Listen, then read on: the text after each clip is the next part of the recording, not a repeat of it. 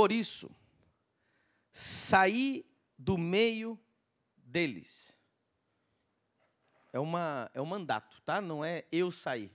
Ele está dizendo para você: sai. E apartai-vos, diz o Senhor, e não toqueis nada imundo, e eu vos receberei. Verso 18. E eu serei para vós pai, e vós sereis para mim filhos e filhas, diz o Senhor Todo-Poderoso. E não toqueis nada imundo, e eu vos receberei. E eu serei para vós o quê? E vós sereis para mim filhos e filhas, diz o Senhor Todo-Poderoso.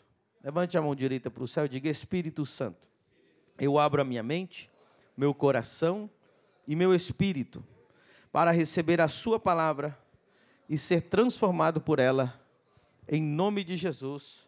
Amém.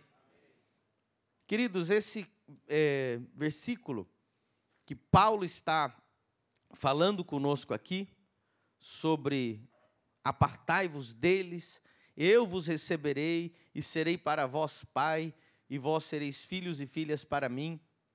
Esse, essa esse versículo, Paulo está recitando o que Deus falou com Israel já no Velho Testamento. Então, Paulo agora está citando uma passagem bíblica que o objetivo de Deus, o coração de Deus, o que que Deus, é, como Deus quer se relacionar conosco. Isso aqui é muito importante. É, como Deus quer que nós o vejamos e como ele se apresenta. Nós entendemos que na Bíblia Deus é, tem muitos nomes, a gente até canta, né? É, Jirê, Rafá, né? E a gente canta muitas formas dos nomes de Deus na Bíblia, e Jeová dos Exércitos, e né, Jeová Sabaote, e várias outras palavras. Mas, tanto no Velho como no Novo Testamento, Deus expressa como Ele quer que nós nos relacionemos com Ele. Então, Ele diz já desde o Velho Testamento, Evangelho completamente, plenamente, jamais viveremos uma vida plena no Evangelho se nós não tivermos a revelação do Pai. Amém? Então, muita gente tem um relacionamento, um entendimento de Deus, né, completamente, não é que é completamente errado, é uma maneira é, bíblica de ver a Deus, mas não é a maneira que Deus quer que nós nos relacionemos com Ele. Por exemplo, Deus é rei, sim ou não? Deus é rei, Deus é o grande juiz do universo, Deus é varão de guerra, né? diz a Bíblia que ele é poderoso guerreiro. Deus é tantas coisas, mas o que ele disse pessoalmente, eu quero ser para vós com Deus. Qual é a revelação que, que você vive com Deus? Essa revelação vai determinar o tipo de vida que você vai viver. Por exemplo, eu lembro uma vez é, que eu fui numa igreja e todo mundo estava muito bem, é, os homens muito bem engravatados e muito bem certinhos, né? Eu era novo convertido e eu perguntei, nossa, aqui vocês são assim? Aí eles disseram assim, nós nunca nos apresentamos diante do rei mal vestidos. Falei, ah, então vocês, né? E eu achei bonito aquilo. Eu falei, legal, eu também. Eu, com 15 anos, já usava gravata para ir na igreja, porque eu ia me apresentar diante do rei. Então, se eu vou diante do rei, eu não posso ir né, de qualquer jeito. Né? Então, aquela era a revelação daquela igreja. Está errado? Não, Deus é rei. Mas vivem no reino, mas dentro do palácio, aquele rei tem filhos, sim ou não? E por mais que aquele rei seja rei, aqueles filhos dentro de casa, como que eles chamam o rei? De pai. Então é diferente eu dizer que Deus é meu rei, que Deus é meu juiz, que Deus é meu é, é, homem de guerra. Outra coisa é dizer assim: o meu pai é rei.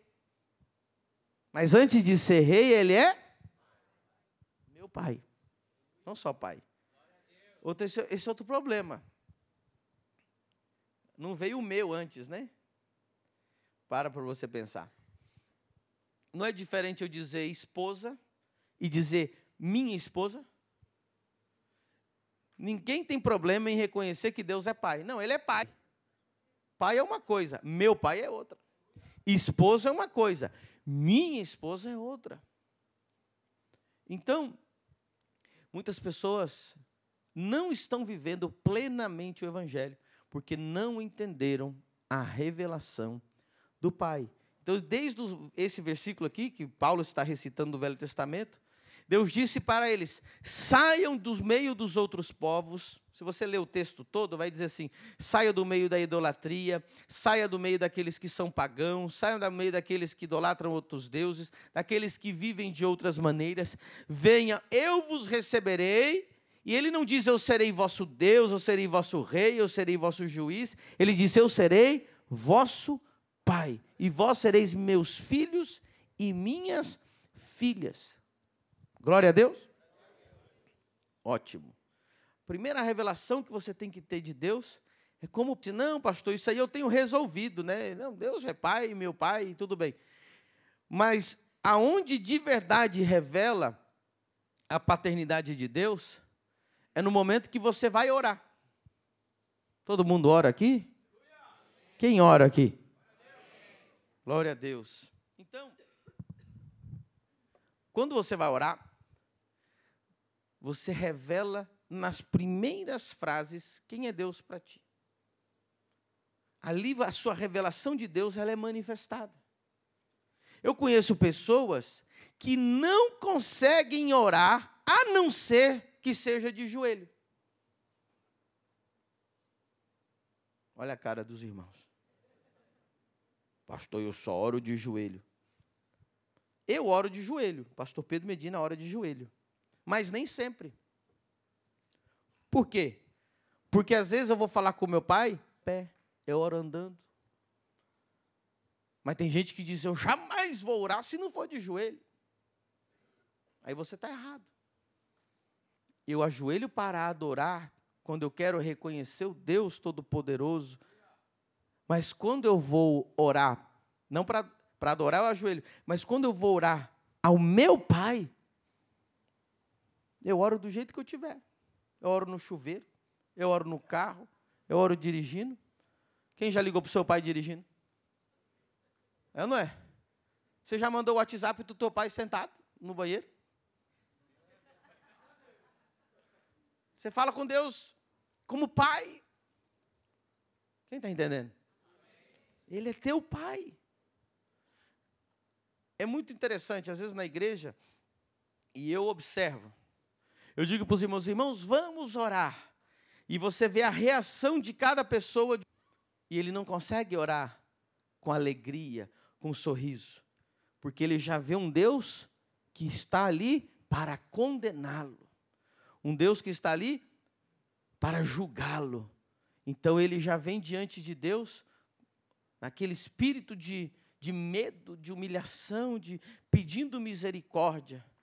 Mas você vê gente que ele, a Bíblia diz: entrai na presença de Deus com ousadia. Quem tem um bom pai não tem medo de entrar na presença do pai. Não tem medo. Mas muita gente tem medo de orar, porque não entendeu a revelação do Pai. Quando Jesus né? Agora já no Novo Testamento, sabe qual a palavra que Jesus mais usou? As duas palavras que ele dizia reino e dizia pai. Olha que interessante. Ele podia, se reino A outra palavra que ele teria que ter mais usado era rei. Mas não, ele usou a palavra pai. O que, que nós queremos dizer com isso? Deus é rei? Sim, mas antes dele ser rei, ele é meu? Então o teu pai é rei. E aí ele nos ensina a orar. Em Mateus capítulo 6, versículo 9, coloca lá no telão. Mateus 6, 9. Coloca para mim lá. Olha o que diz. Portanto, vós orareis assim: Pai. Interessante que ele não diz pai, ele diz pai nosso, é meu pai. É uma coisa que você tem que tomar posse, que é sua. Pai nosso, que estás nos céus, santificado seja o teu nome. Nosso. Uau, isso é tão, isso é tão profundo, irmão. Sabe por quê? Porque muitos cristãos estão vivendo uma vida de derrota porque não entenderam que Deus é o Pai deles. É verdade. Vou te dar um exemplo que eu dei da outra vez, que tem muita gente nova aqui, aqui que não escutou. Olha que, olha que coisa incrível. Se o meu filho chegasse para mim, meu filho tem cinco anos, e chegasse para mim chorando, dizendo assim: Pai, eu queria uma bicicleta. Pode ser qualquer bicicleta. A mais velha que tiver no OLX. A mais detonada, enferrujada e podre que tiver no OLX. Porque eu sou humilde. Eu não vou pedir nada para o Senhor. Eu, sabe, pai, é porque eu preciso de uma bicicleta. Eu vou comprar a pior bicicleta do OLX para ele? Vai diante de Deus. Você não vê Deus como pai e você tem vergonha de pedir as coisas, e você diz assim: Deus, me dá um empreguinho, qualquer empreguinho só para me pagar minhas contas. Às vezes você vai diante de Deus e você vai com essa humildade de falta de identidade, que é uma humildade falsa, e você se diz: Deus, qualquer carrinho, qualquer empreguinho, qualquer casinha, qualquer apartamentozinho, qualquer coisinha ruim para mim, só para mim não ficar desamparado, e Deus não responde a tua oração. Porque Deus não sabe dar coisas ruins para os seus filhos. Deus vai falar: não posso. Eu jamais daria a pior bicicleta do OLX para o meu filho. Por mais que ele chorasse para ter eu vou dar para ele. Você daria a pior bicicleta do OLX para o teu filho? E você ainda tendo todo o dinheiro, você daria qual? Por que, que você fala assim com Deus então? Por que, que para Deus você pede? Não, é que eu quero mostrar para Deus que eu sou humilde. Isso não é humildade. Isso é falta de identidade.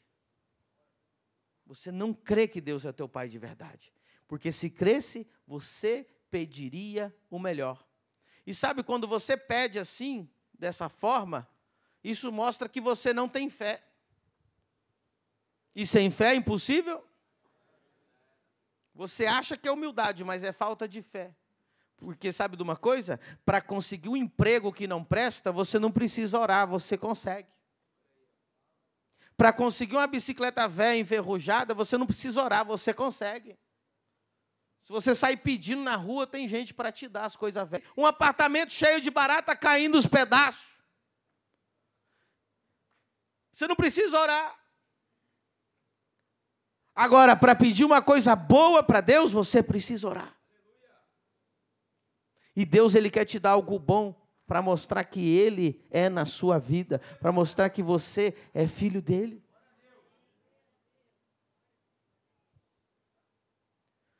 A gente morou no apartamento, a gente só morou em dois apartamentos até hoje em Balneário Camboriú. A gente chegou aqui. Eu lembro que a gente olhou vários apartamentos, eu sabia quanto que eu podia pagar. E aí a minha esposa, a pastora, a gente olhou como quatro ou cinco para a gente visitar. E ela disse assim: Eu quero morar nesse aqui. Adivinha? Era o mais bonito, mais mobiliado, mais tudo. Eu falei, meu Deus, meu amor. E não, você tem que dar é, oito calção e tem que ter 25 é, pessoas para assinar aqui, senão a gente não deixa. Eu falei, meu Deus do céu. Aí eu falei, tá bom, vamos no outro, vamos no outro, vamos no outro. E minha esposa falou assim, vamos direto naquele que eu gostei. Aquilo lá que Deus vai dar para gente. Porque Deus dá o melhor. Ela pregando para mim. Falei, não, meu amor, mas a gente tem que ir naquele mais simples. Deus vai dando aos poucos, a gente vai comprando as coisinhas. Aí a gente chegava lá, não, aqui é 48 calção e 250 pessoas para te avaliar. E mais o seguro, não sei o quê. Eu falei, meu Deus do céu. Alguém já passou por isso? Aqui em Balneário? Eu falei, meu Deus do céu. Não tinha ninguém, irmão, para poder ser avalista, nada. Aí, por último, a gente chegou naquele apartamento top do que a gente precisava. Tinha até faca, garfo, pano de prato, tudo, não precisava comprar nada. Só precisava comprar cabide, olha para você ver. Mas nada. Eu falei, meu Deus, tudo novo, cheiroso. Aí, minha esposa falou, ah, eu gostei desse. falei, claro. né? Aí eu cheguei, falei, aí eu fiquei pensando, gente, se aqueles outros lá eram 245 avalistas e 200 calção, eu falei, imagina esse aqui. Aí a gente vai, conversa com o corretor. Aí eu falei, é, aí eu não queria perder o tempo. Eu falei, moço, já minha esposa do lado, né? É, a gente gostou, mas qual que são as condições, né? Pra, eu já queria cortar logo para a gente ver outro. Quais são as condições? Eu falei vai botar tanta condição. Aí ele olhou bem para nós assim e falou: Sabe de uma coisa? É na que é.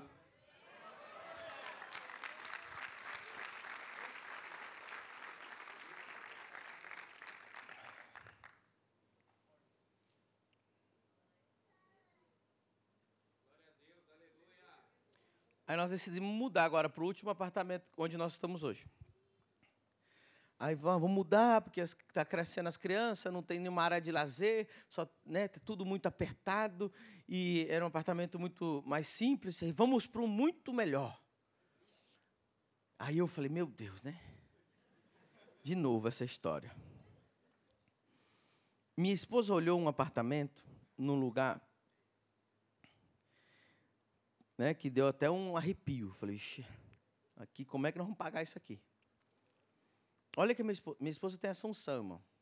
Ela chegou para mim e falou assim: Olha, nós vamos morar nesse padrão de apartamento, que nós já estamos pagando aqui. Falei, meu amor, aqui é três, quatro vezes mais caro. Ela disse: Não, mas nós vamos pagar só a terceira parte. Falei: Tá, bom, essa mulher tem fé? Eu já estava preparado, irmão. Falei: Não, já, eu já estava olhando outras coisas, que era o dobro mais caro do outro, que não era tão top assim.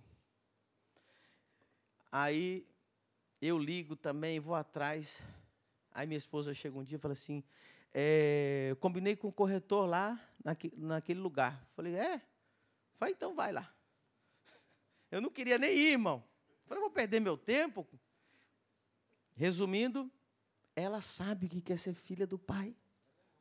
Ela está morando no apartamento que ela quer, nós estamos pagando três vezes menos e era um pouquinho mais caro que o outro, só que esse é completo.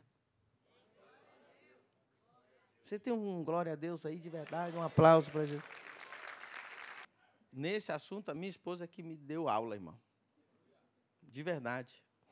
Agora, deixa eu falar mais uma coisa para você. Lá em Mateus 7, 7. Olha que coisa linda. A maioria das pessoas, irmão, finge que tem fé. Crente, irmão, ele é bom para dar glória aqui dentro. Você já viu a, a conferência de patos? Eu já falei para vocês, não? Quem nunca ouviu falar da conferência de patos? Aí, mais da metade. Então, vou falar para vocês. Faz tempo que eu não comento. Houve uma conferência de patos. 21 dias de patos.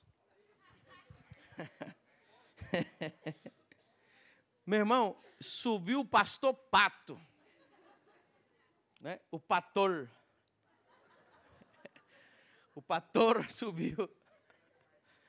E ele começou a pregar assim: Irmãos, nós não somos galinhas. Dentro da conferência. Fizeram até um redemoinho assim, começaram a voar tudo em círculo no meio da conferência. E o pastor, né, o pastor pregando. Ah, a gente voa, nós não somos galinhas. Aí quando acabou a conferência, todo mundo foi embora assim.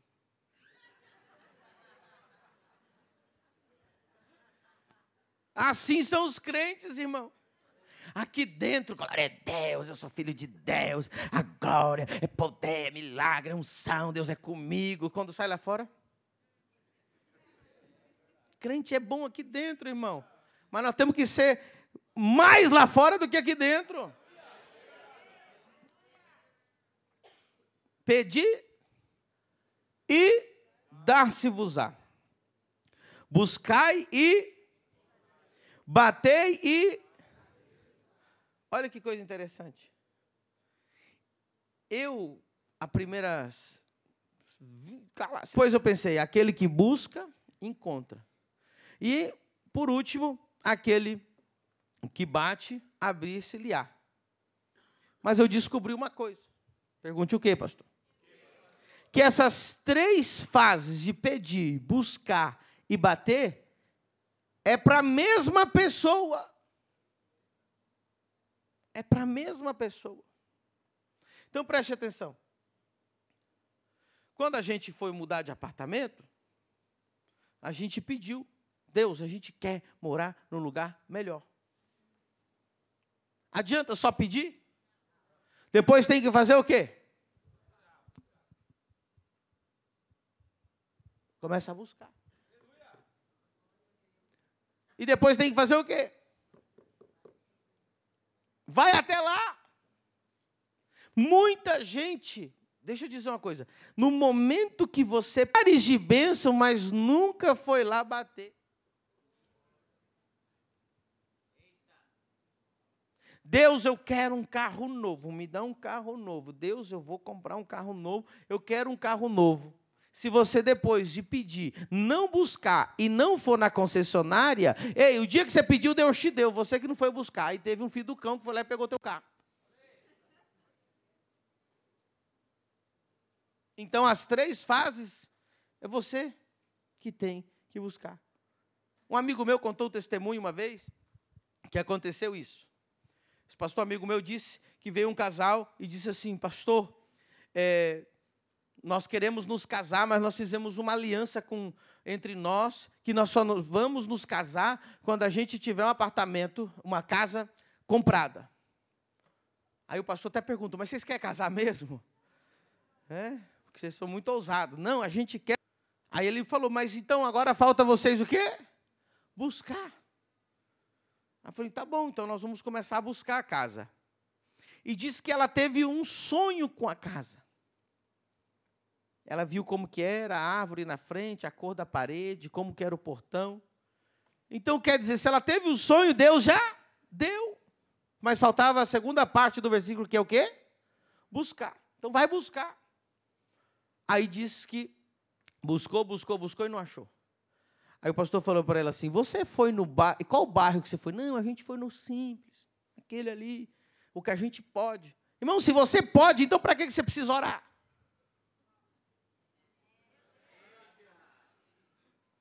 Aí o pastor falou: Ei, cabeção, vai no bairro bom. Aí ele falou: Tá bom. Aí ele foi, visitou o bairro bom. Voltou para o pastor e falou: Pastor, o senhor não acredita. Mas deve ser muito caro e é difícil. Qual que é a terceira fase agora? Vai lá bater. A pessoa pede e depois não quer receber, irmão. Aí chegou lá, bateram na porta, Chamaram lá para ver o dono, que queriam ver a casa.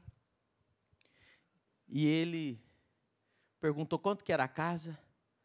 A casa era três vezes mais cara do que eles podiam pagar. Ele já ficou triste assim. Só que a mulher, irmão, não sei que, que mulher tem com casa, que elas são melhor que nós. Ela saiu ungindo a casa inteira. E pai, pai, pai, é aqui que eu sonhei com essa casa. Aí disse que o dono deu uma olhada assim, viu que ela estava ungindo a casa, falou: O que, que ela está fazendo? Aí o rapaz, ai, desculpa, é que nós somos crente, ela está só abençoando, viu? Está só abençoando. Aí ele disse: Não, mas eu sou crente. Claro. Ele abriu o coração, falou: é o seguinte, vou falar na verdade, aconteceu assim, a gente sonhou com essa casa, mas nós só temos um terço do valor, a gente não, e a gente só vai casar se a gente comprar. E aí o dono da casa falou: Sabe de uma coisa? Eu tenho outras casas. Eu gostei tanto de vocês, o Espírito Santo falou para mim vender para você por um terço do valor. Então vamos lá assinar o contrato.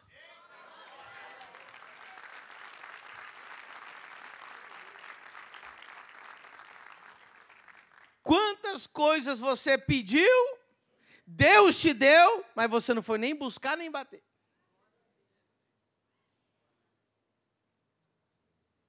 Ah, eu quero um emprego novo. Eu quero ganhar o dobro. Aí tu acorda onze e meia. Aí foi outro buscar o emprego que Deus já tinha te dado naquela noite. Quem está entendendo? Aleluia. Deus é Pai e Ele é teu Pai, meu Pai. Agora, por que, que paternidade é tão importante?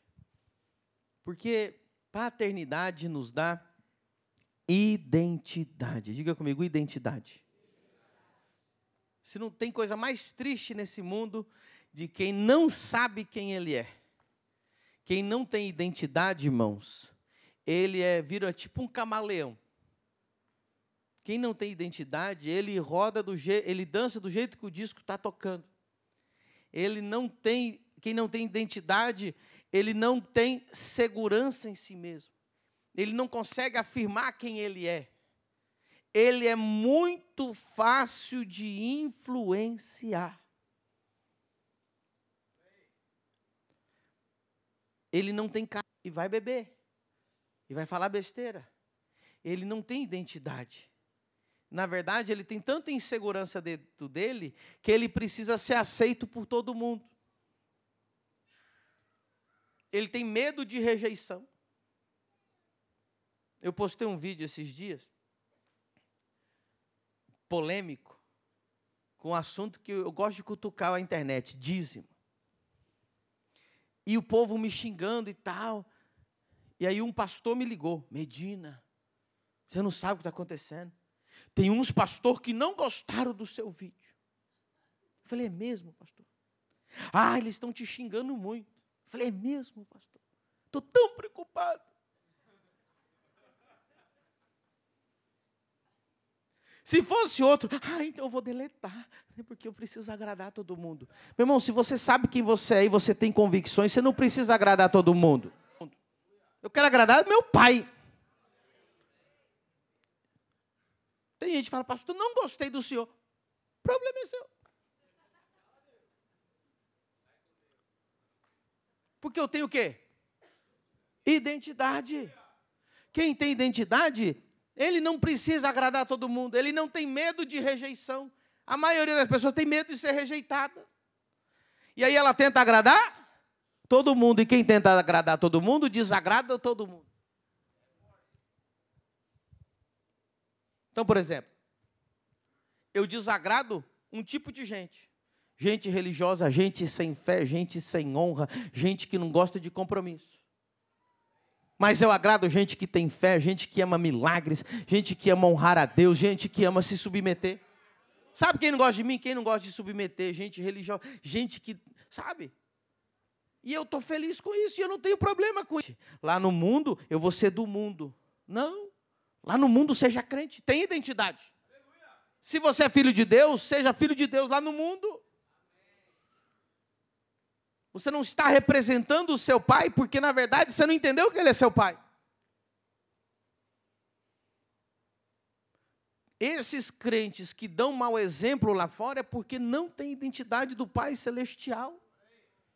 Ele quer agradar os amigos, ele quer ser aceito na roda dos escarnecedores.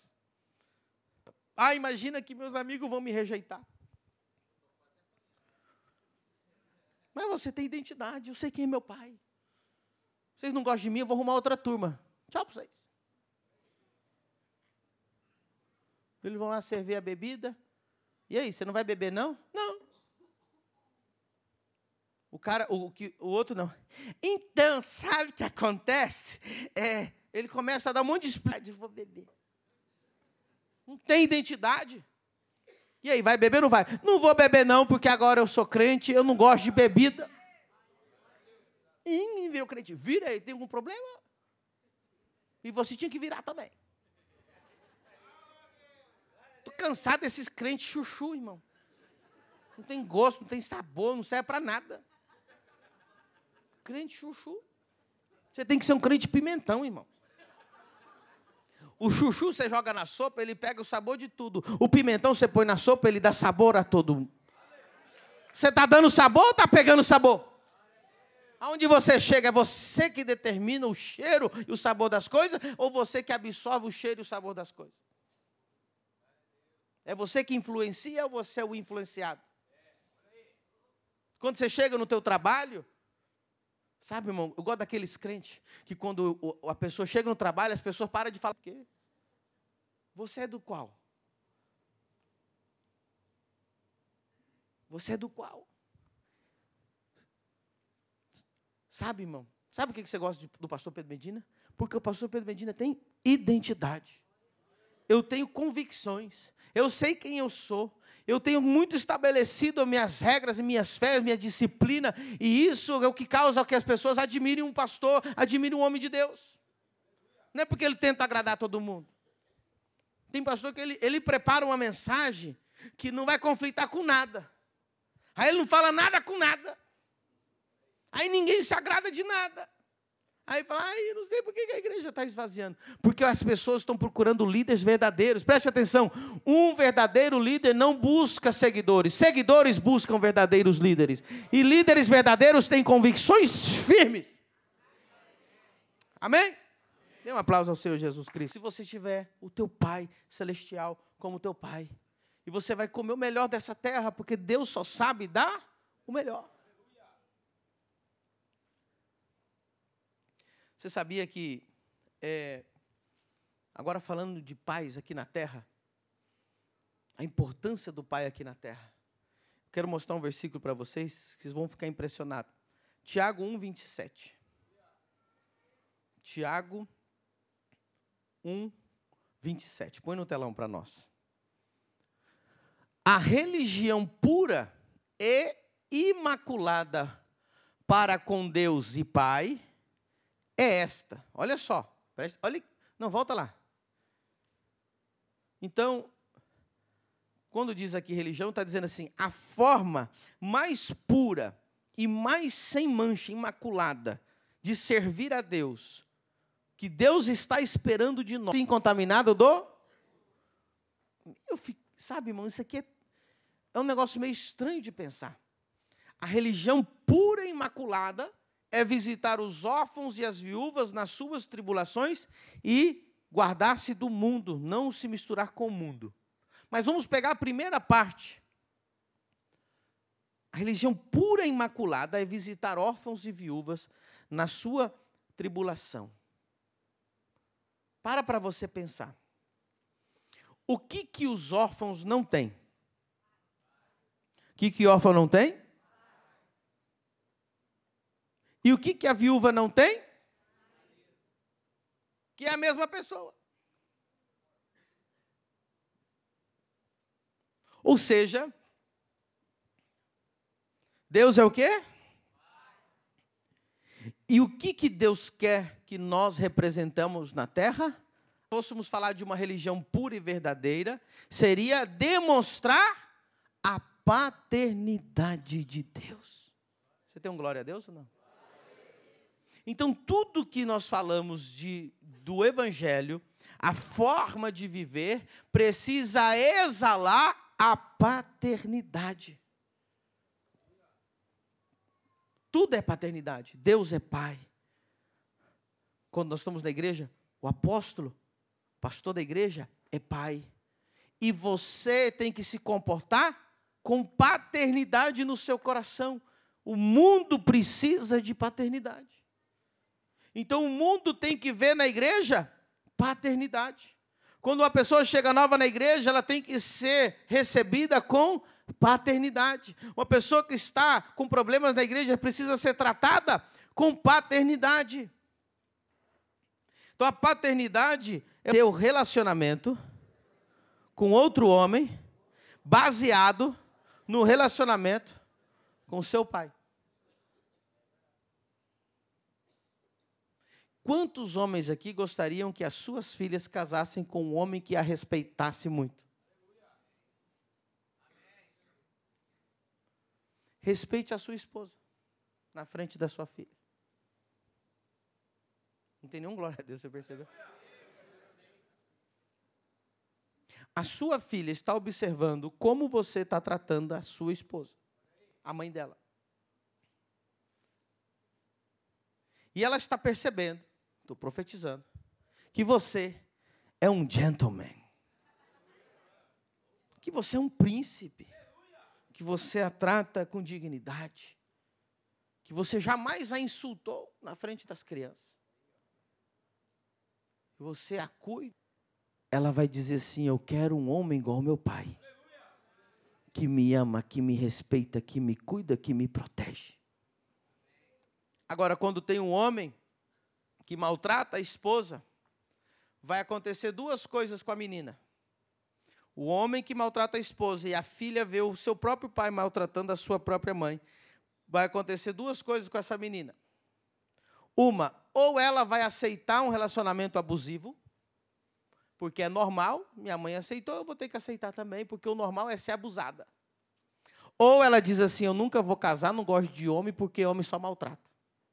Aí você sabe onde vai parar isso, né? Precisa falar? Você quer que a sua filha case bem? Seja você um exemplo de bom marido. Dá glória a Deus e finge que não é com você, irmão. Você dá glória a Deus e fala assim, não, com aqui está tudo certo. E a mulher que assume todas as, as, as posições dentro de casa, ela que assume o, o sacerdócio, ela que assume a provisão da casa, e o homem é um irresponsável que sempre deixa a peteca cair. E sabe por que, que os maridos deixam a peteca cair? Porque ele fala assim: eu vou deixar cair porque eu sei que a mulher vai assumir. Eu sei que no final do mês ela vai arrumar um de jeito de pagar as contas, ela vai fazer uma faxina, ela vai se virar. Sabe o que, que acontece? A filha que vê isso, quando ela casar, ela vai replicar, porque ela vai saber eu não vou ter um marido responsável, na verdade, ela vai ter um outro filho para cuidar. Então, ela vai assumir o papel de cabeça do lar, porque ela nunca viu cabeça do lar dentro da casa dela.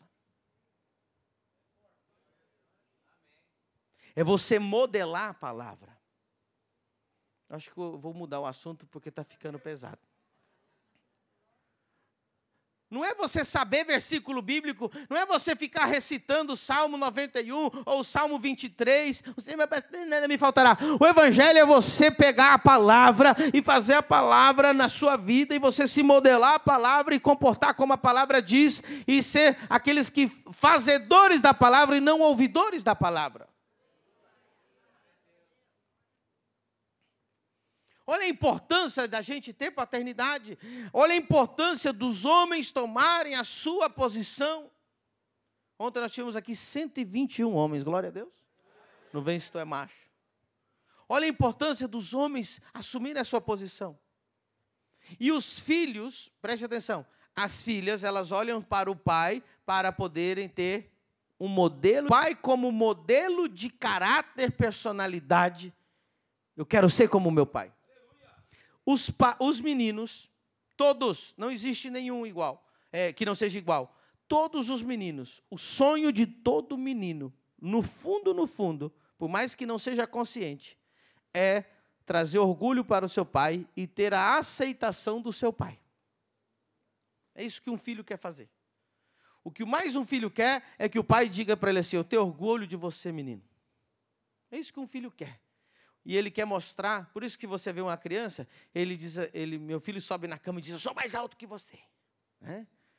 Eu sou mais forte que. Ele quer mostrar que ele é forte, ele quer mostrar que ele é alto, ele quer mostrar que é inteligente.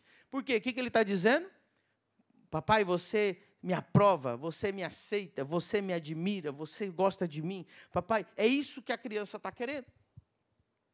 E, a, e, de vez em quando meu filho diz assim: meu papai, não tem, o menino não tem um modelo de pai dentro de casa, não tem problema, ele vai procurar o um modelo de pai em outro homem. Pode ser um tio, pode ser o patrão. E sabe quem que é um dos maiores? O pastor. Sabia que tem muita criança dentro da igreja que não tem pai dentro de casa, mas ele quer ser como o pastor Pedro Medina? Porque ele já vê paternidade em mim. Muitas crianças, meninos, vêm aqui, me abraçam assim, um dia ser pastor igual meu pastor. Que os filhos estão, os meninos estão procurando um homem para modelar. E sabe o que acontece? Quando um filho cresce sem pai, ele não tem nenhum homem para se modelar, muitas vezes ele tem um, um pedófilo para se modelar. Você pegou a ideia ou não? Precisa falar ou ficou claro? Seja pai, não somente para os seus filhos, seja pai para a sociedade, seja exemplo para quem estiver olhando para você, seja exemplo aqui dentro da igreja. Às vezes, dentro da igreja, tem uma criança que não tem pai, mas ela vê o pai do outro amiguinho e diz assim: Esse pai é legal, eu quero ser como aquele pai. Quem está entendendo? Está fazendo sentido isso para vocês? Sabe o que é rebeldia? Sabe, muitos, muitos pais vêm aqui e pedem oração pelos filhos. Ai, ora pelo meu filho, meu filho é rebelde. Ai, esse menino é muito desobediente. Sabe o que é rebeldia?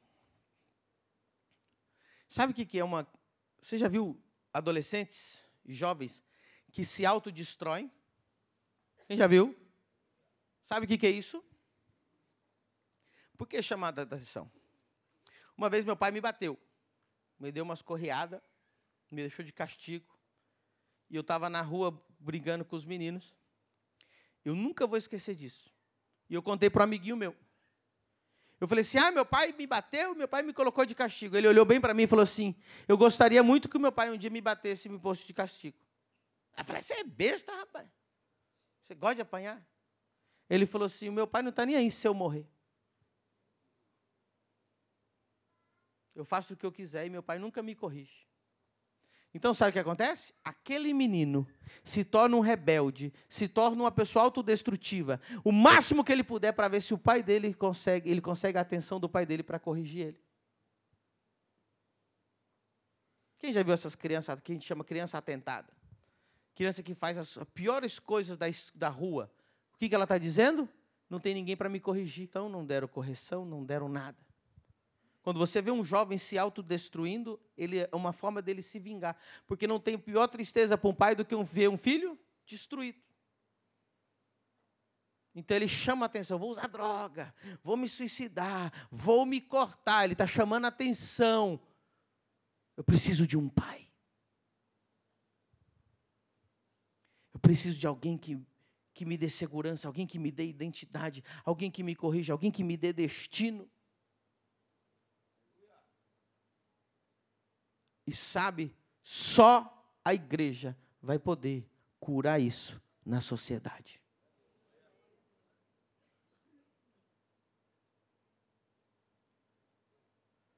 Um dia uma pessoa me perguntou, pastor, uma mulher pode ser a pastora da igreja? Eu falei, não é pecado, mas não é saudável. Alguém me pergunte por quê, pastor? Mas se nós queremos trazer a paternidade nós temos que seguir o que a Bíblia diz, que o bispo da igreja tem que ser marido. Eu nunca vi bispo que seja esposa. Bispo tem que ser marido. Quem tem que ser a cabeça de uma igreja precisa ser um pai. Porque muitos de vocês aqui não tiveram bons pais, muitos de vocês aqui não tiveram é, paternidade, muitos de vocês que estão aqui, os pais cresceu órfão ou órfão de pais vivos e vai saber o que, que tipo de paternidade você teve. Então Deus precisa levantar, os pastores da igreja precisam ser pais para você ter um modelo de pai. Quem aqui nessa igreja tem um modelo de pai? Deus está usando não somente a minha pregação ou a minha unção para curar pessoas, só de Deus usar o meu modelo de pai, já estou sendo usado para curar a sociedade. Uma igreja forte é homens que assumiram a sua posição de provedores, a sua posição de protetores, a sua, a sua é, posição dentro de casa. E vocês têm um exemplo aqui hoje. Quem está entendendo? Está fazendo sentido essa palavra para você? Hoje é dia dos pais. O Evangelho é paternidade. O Velho Testamento é paternidade. O Novo Testamento é paternidade. Deus quer revelar paternidade. O pastor traz paternidade. Os homens da igreja revelam paternidade. E a paternidade é a única coisa que o mundo precisa. A religião verdadeira é visitar órfãos e viúvas. O que, que elas não têm? Paternidade. Aleluia.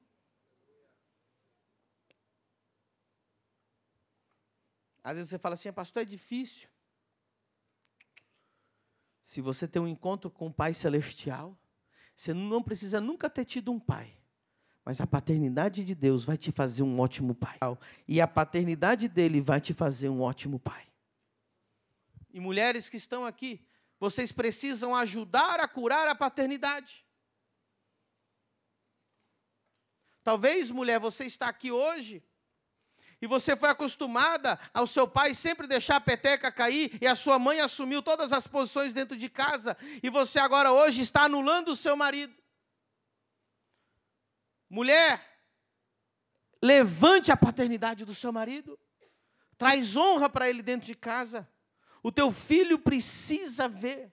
E se você hoje aqui é mãe solteira, eu te dou uma recomendação. Faz o teu filho admirar o pastor. Fala assim, tá vendo como que é, meu filho? Coloca a pregação para ele lá na, na, casa. Manda ele vir aqui, me dá um abraço antes do ou depois do culto. Um aplauso a Jesus de pé. Vem aqui o teclado, por favor.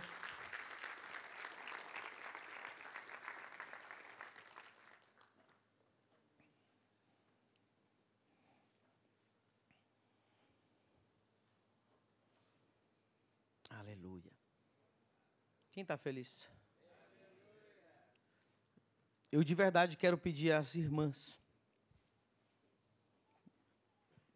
que sejam mulheres sábias, edificadoras dos seus lares. É,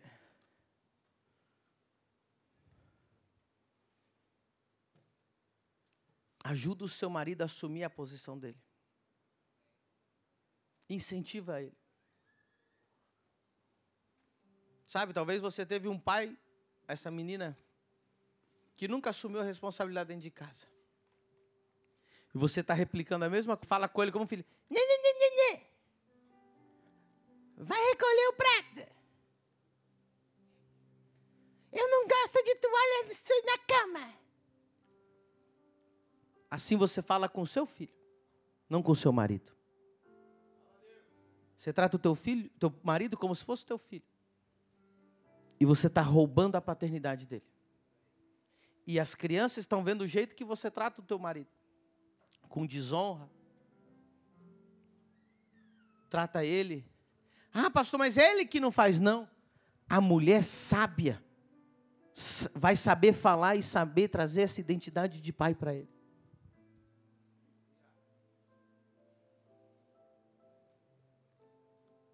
Na frente das crianças, vai lavar louça. Aí o menino fala assim: Ah, então, meu pai é um banana. Quando eu crescer, eu vou ser um banana também. A Bíblia diz que o lar, a mulher sabe edifica o seu lar. Você já ensinou o teu filho a honrar o, ao, o pai dele? Com o seu exemplo, não com as suas palavras. Honra o teu pai e você vai lá e desonra. Não.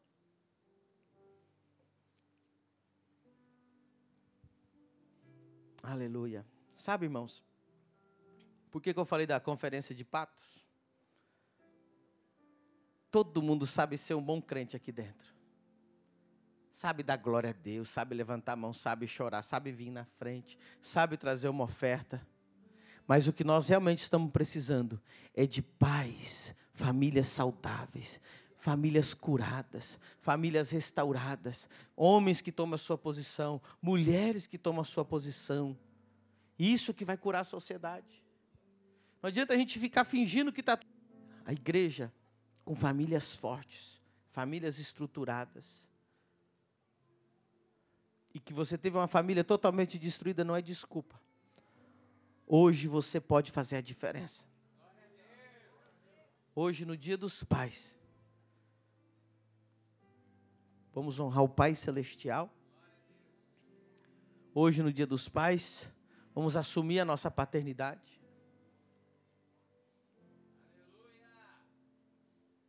Não passe o sacerdócio para tua esposa na tua, casa. Quando a gente vai pôr as crianças para dormir, raramente eu peço a minha esposa para me ajudar a orar pelas crianças. Eu assumo o lugar de sacerdote e digo, nós vamos orar, eu vou orar com as crianças. E as crianças já têm entendido que é o papai que vem orar com a gente antes de dormir. Deus. Eu vou dizer uma coisa: 5% de influência só a igreja. 95% da influência do teu filho está dentro da sua casa, com você, com o seu comportamento. Quem quer que o seu filho ore? Quantas vezes teu filho viu você orando? Você quer que teu filho largue o celular, largue o TikTok? Então larga você o Instagram. Larga você o Facebook. Quando foi a última vez que teu filho viu você orando? Ou ouviu? Quando foi a última vez que teu filho viu você assistindo uma pregação?